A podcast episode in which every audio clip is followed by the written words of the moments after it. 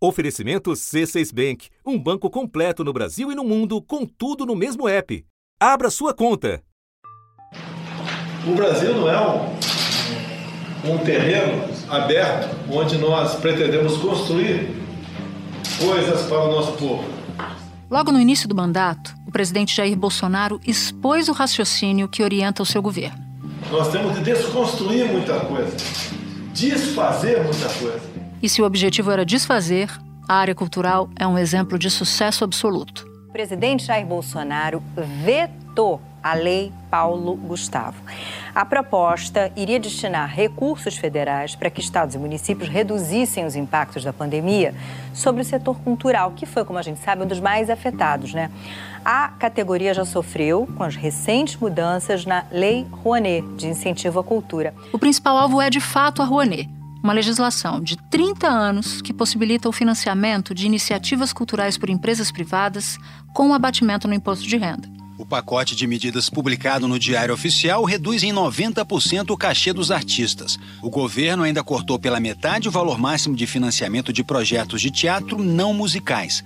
O teto baixou de 1 milhão para 500 mil reais e reduziu o prazo de captação de dinheiro para os espetáculos, dos atuais 36 para 24 meses. Outro ponto também preocupa muito o setor cultural, que depende do dinheiro captado a partir da Lei Rouanet.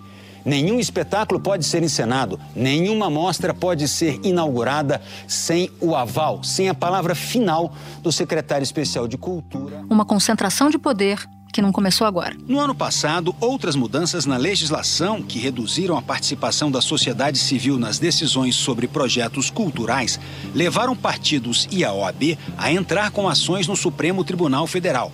O relator das ações, ministro Edson Fachin, determinou em dezembro que o governo prestasse informações e afirmou: as alegações são de extrema gravidade. Elas combinam elementos que formam a razão de ser do próprio controle de constitucionalidade, a saber, a proteção contra perseguições políticas, contra a censura e contra o desmonte institucional dos aparatos institucionais do Estado. Enquanto o que incomoda é barrado, a Fundação Nacional de Artes emitiu um parecer contrário a que um festival de música captasse recursos por meio da Lei Rouanet.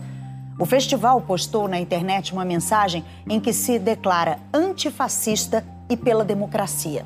No parecer, a Funarte fez uma série de menções religiosas. O que interessa ao governo recebe apoio para captação de dinheiro. Em um evento no fim do mês passado, o então secretário de Fomento à Cultura, André Porciúncula, incentivou o uso de recursos da Secretaria de Cultura para projetos que estimulassem a compra de armas por cidadãos comuns. 1,2 bilhão de reais. Estamos lançando agora de linha audiovisual que vocês podem usar para fazer documentário, filmes, webséries, podcasts. Para quê? Para trazer a pauta do armamento dentro de um discurso de imaginário. O vídeo foi revelado pela agência pública Porciúncula era o número dois da pasta comandada pelo então secretário Mário Frias. Ele assumiu ali esse cargo em setembro de 2020. Ele deixou o cargo para concorrer, mas participou desse evento e disse que estava ali saindo. Ele até inclusive fala que sairia da secretaria, mas que estaria deixando uma equipe ali é, autorizada a fornecer informações. Quem tivesse dúvida ali daquele grupo poderia procurar a Secretaria de Cultura para se informar sobre a liberação desses recursos. Da redação do G1. Eu sou Renata Loprete e o assunto, hoje com Natuza Neri, é o desmantelamento da Lei Rouanet. Um episódio para entender o sentido e as consequências da transformação do principal instrumento de financiamento cultural do país. É o que eu vou conversar com Cris Olivieri, advogada especializada em políticas culturais. Sexta-feira, 22 de abril. Cris, o governo Bolsonaro promoveu uma mudança enorme na Lei Rouanet. E eu queria te ouvir sobre o sentido dessas mudanças e quais impactam o futuro do setor cultural aqui no Brasil. Você, por exemplo, diz que muitas alterações ameaçam a capacidade de museus, de teatros e várias produções de se planejar e de se sustentar no longo prazo. Então, eu queria muito ouvir o seu diagnóstico sobre essa reestruturação. Realmente, as alterações foram muito impactantes para o setor. Então, assim, uma delas que impacta na sustentabilidade foi a limitação, né, a impossibilidade de vários tipos de instituições, especialmente museus, de terem um projeto de manutenção da sua estrutura e de suas atividades.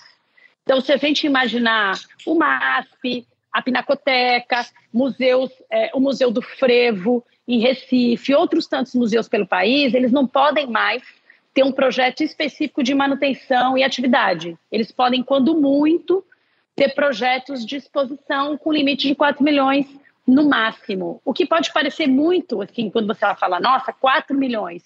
Mas divida isso por 12 meses e por uma estrutura de manutenção de uma exposição que é aberta ao público todos os dias, além de atividades educativas, de às vezes de circulação dessas exposições. Então, assim, vai ser muito difícil para esse segmento. Por outro lado, se a gente pensa nas produções independentes, né, teatro, em que se colocou um limite de 500 mil reais por espetáculo, para um espetáculo pequenininho, um monólogo, né? Tem até gente que diz que a gente vai virar o país do monólogo. É possível fazer, mas para é, produções médias é muito complicado. A Associação de Produtores de Teatro critica as ações do governo e lembra que o setor movimenta milhões de reais gerando emprego e oportunidades. Desde 2020, vivemos uma guerra sanitária provocada por um vírus, o coronavírus desde 2019, vivemos uma guerra cultural provocada pela ignorância, pelo negacionismo e pela mistura entre religião, poder público, governo e política. É muito grave o que está acontecendo. Assim, para o nosso setor produtivo é uma calamidade é uma tragédia, são muitos empregos, e quando você fala muitos empregos, é uma cadeia produtiva que vai do pipoqueiro até o operador de som, operador de luz, é, o carregador. A gente tem que imaginar que um espetáculo ele demora nove meses para ser produzido ou mais. Ele envolve 80 profissionais, pelo menos, que trabalham ali esses nove meses e depois ele tem as apresentações. Então, assim, o que parece muito dinheiro, quando você começa a dividir no tempo e pela quantidade de profissionais envolvidos, você percebe que não, que não, que, que não é muito dinheiro e que ele realmente é necessário para a produção. E esses tetos inviabilizam que se façam coisas de qualidade, que fiquem mais tempo em cartaz, que sejam acessíveis para o público. É, eu acho que é o último ponto vinculado à sustentabilidade é a mudança da lógica de patrocínio. É isso que eu ia te perguntar. É, no mundo inteiro, a lógica do patrocínio, né, do, do, do financiamento que vem do patrocinador empresa, mas também da pessoa física que doa e se compromete com as produções, a ideia é que se estabeleça um vínculo de confiabilidade entre as partes. Né? Quem recebe o dinheiro e quem dá o dinheiro e que isso permita o planejamento e as pessoas se comprometam por mais tempo. Se eu tenho, se eu sei que vou receber aquela verba durante cinco anos, eu posso fazer uma programação considerando esses cinco anos. E essa última instrução normativa, ela diz que o patrocinador só pode manter o patrocínio por dois anos para o mesmo projeto, e depois ele tem que trocar. Em que se pese a ideia de dar oportunidades, né? Eu acho que é um pouco isso, para quem nunca recebeu, eu acho que não é desvestindo um santo que você veste outro. A gente precisa que as instituições, as produções tenham estabilidade. É isso que reduz custo, que profissionaliza o setor, que garante previsibilidade, segurança jurídica. Então, acho que esses pontos foram realmente muito impactantes para a classe. Bom, além desses que você já citou, o governo também reduziu o teto total para financiamento de projetos, para projetos, reduziu o limite dos cachês de artistas e diminuiu o prazo para a captação de recursos. Quando você olha para essas mudanças todas em conjunto e elas formam um mosaico, o que, que você enxerga? O que, que essas mudanças dizem para você? Você tem uma inviabilidade de uma série de produções acho que tem um olhar talvez um pouco equivocado do que as coisas representam. Então, por exemplo, quando eles reduzem o prazo de captação, no fundo, ele aumenta o custo para a administração pública.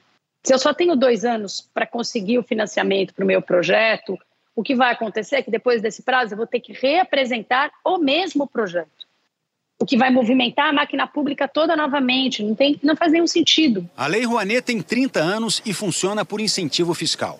Uma empresa financia projetos culturais e depois desconta parte do dinheiro no valor dos impostos que tem a pagar para o governo federal. O teto era de 45 mil reais e passa para 3 mil, por exemplo, no caso de atores, cantores, inclusive de ópera e bailarinos, e 3.500 reais para músicos.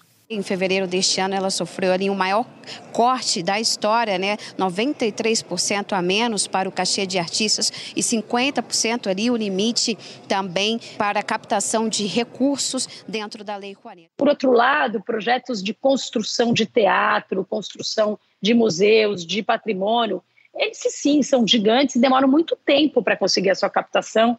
É impossível fazer nos, nos 36 meses que estão sendo propostos agora com essas alterações. O teto de projetos, eu acho que ele é limitador das produções que podem acontecer.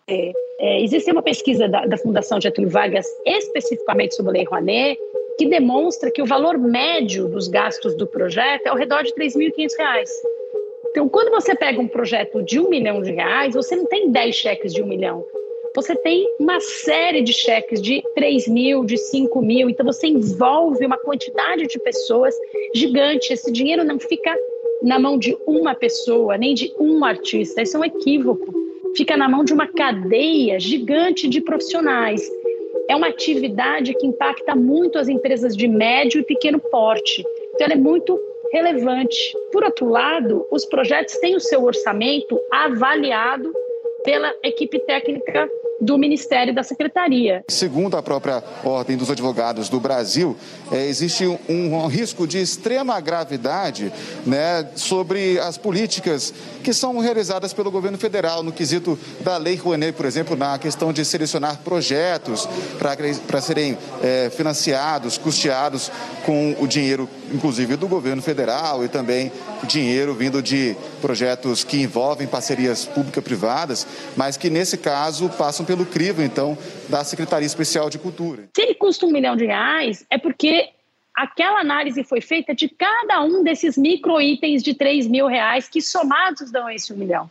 Então, assim, o teto em si, ele, é ele acaba limitando que se façam projetos relevantes, importantes, né, de valores que são maiores, mas que têm mais impacto tanto para a cadeia econômica quanto para a população. E acho que cabe uma reflexão aqui, Natuza, que é assim, o Caetano Veloso cantando num teatro a mil reais o ingresso deve ter incentivo fiscal? Não, não deve. E a lei nem o permite. Mas o Caetano Veloso cantando em praça pública para 150 mil pessoas é democrático? É democrático.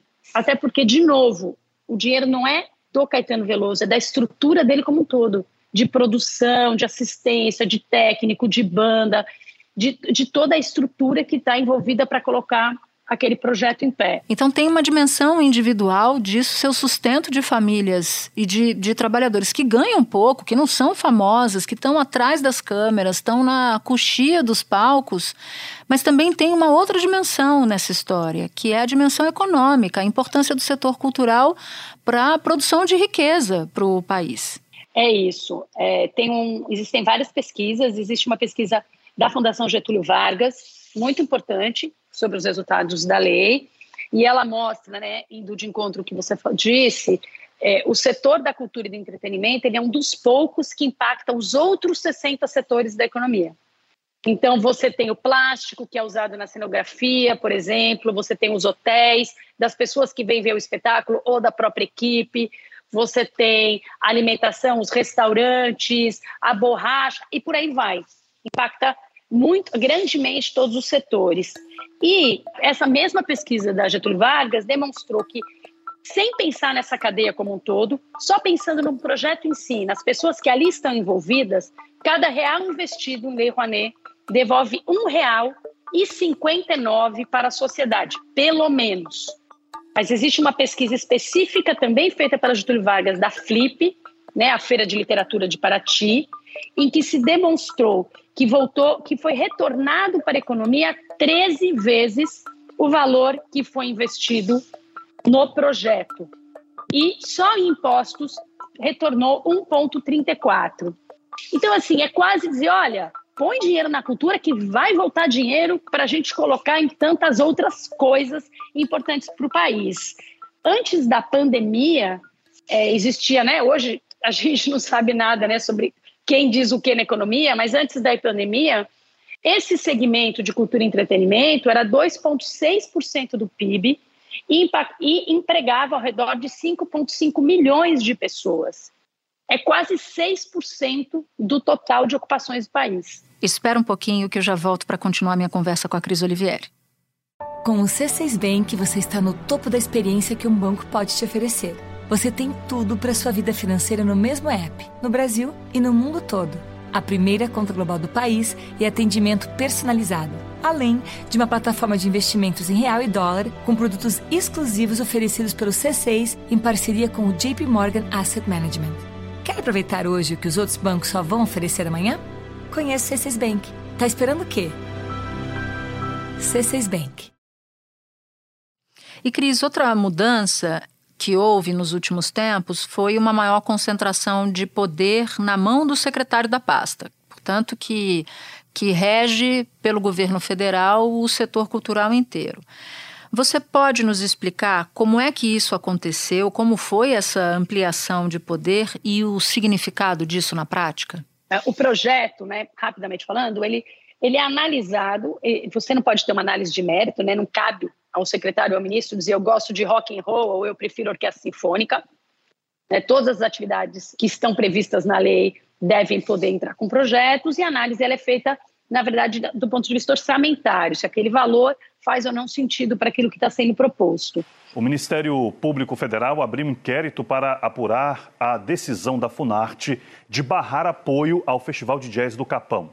A Funarte reprovou o pedido de apoio ao evento apontando um post em que o festival se colocava como antifascista e pela democracia, como um dos motivos, portanto, pela negativa. O Festival de Jazz do Capão é realizado desde 2010 e contou com o apoio da Lei Rouanet em três edições. Desta vez, os organizadores pediam autorização para captar 147 mil reais e disseram que em outros anos conseguiram aprovação e levantaram em torno de 50 mil reais. Essa análise final era feita através de uma reunião da Comissão Nacional de Incentivo à Cultura, conhecida como CNIC, onde você tinha representantes da sociedade civil.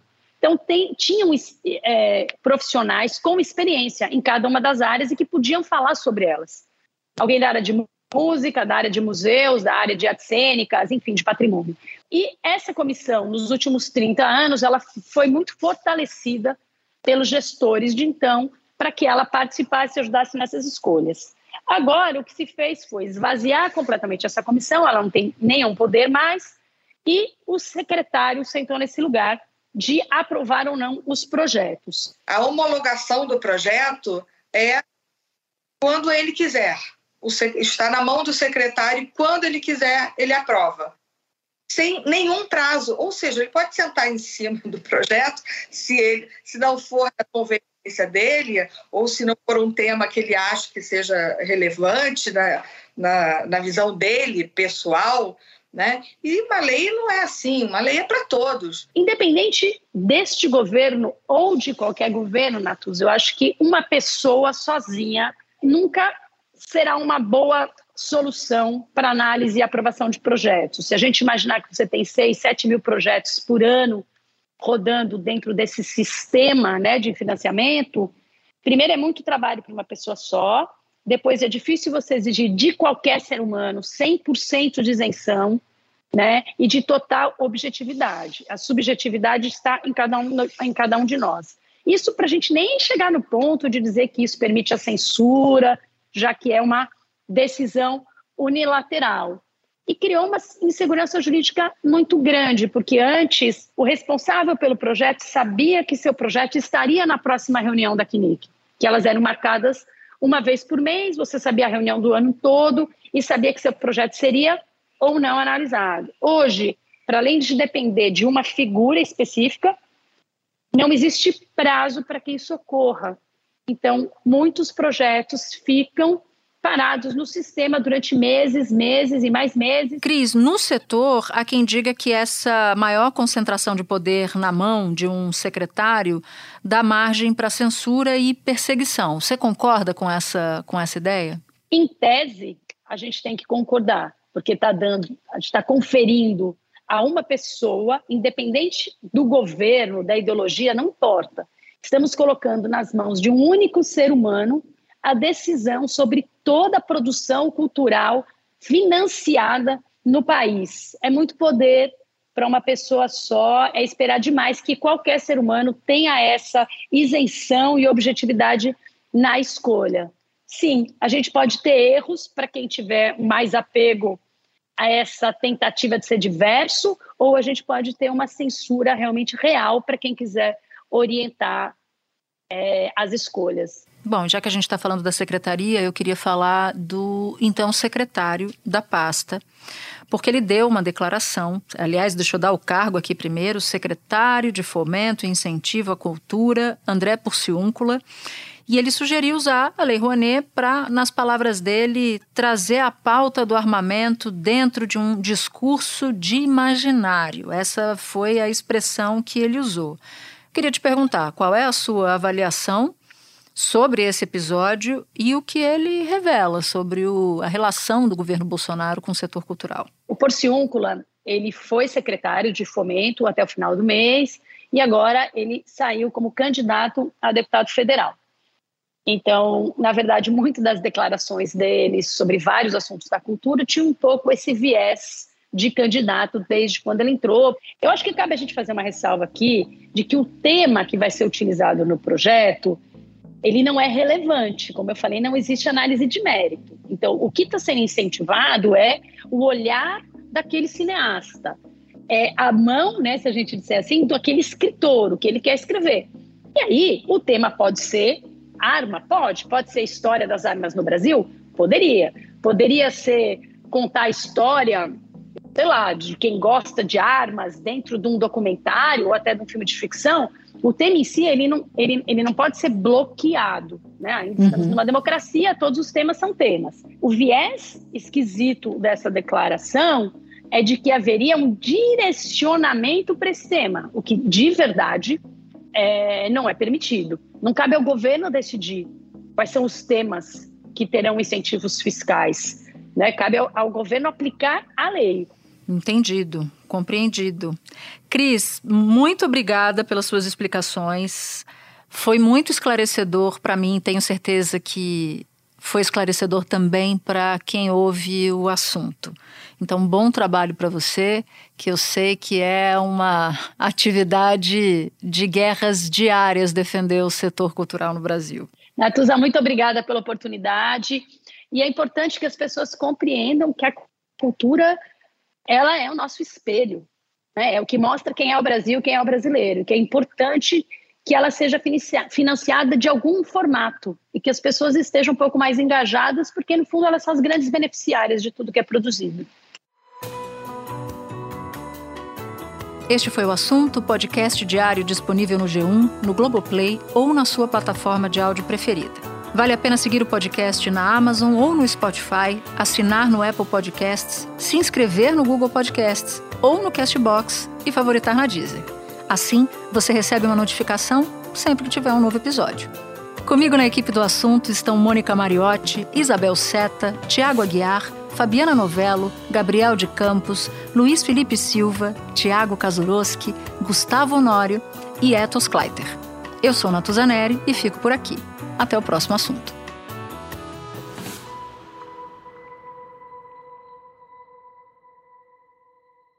Você no topo da experiência financeira que um banco pode oferecer.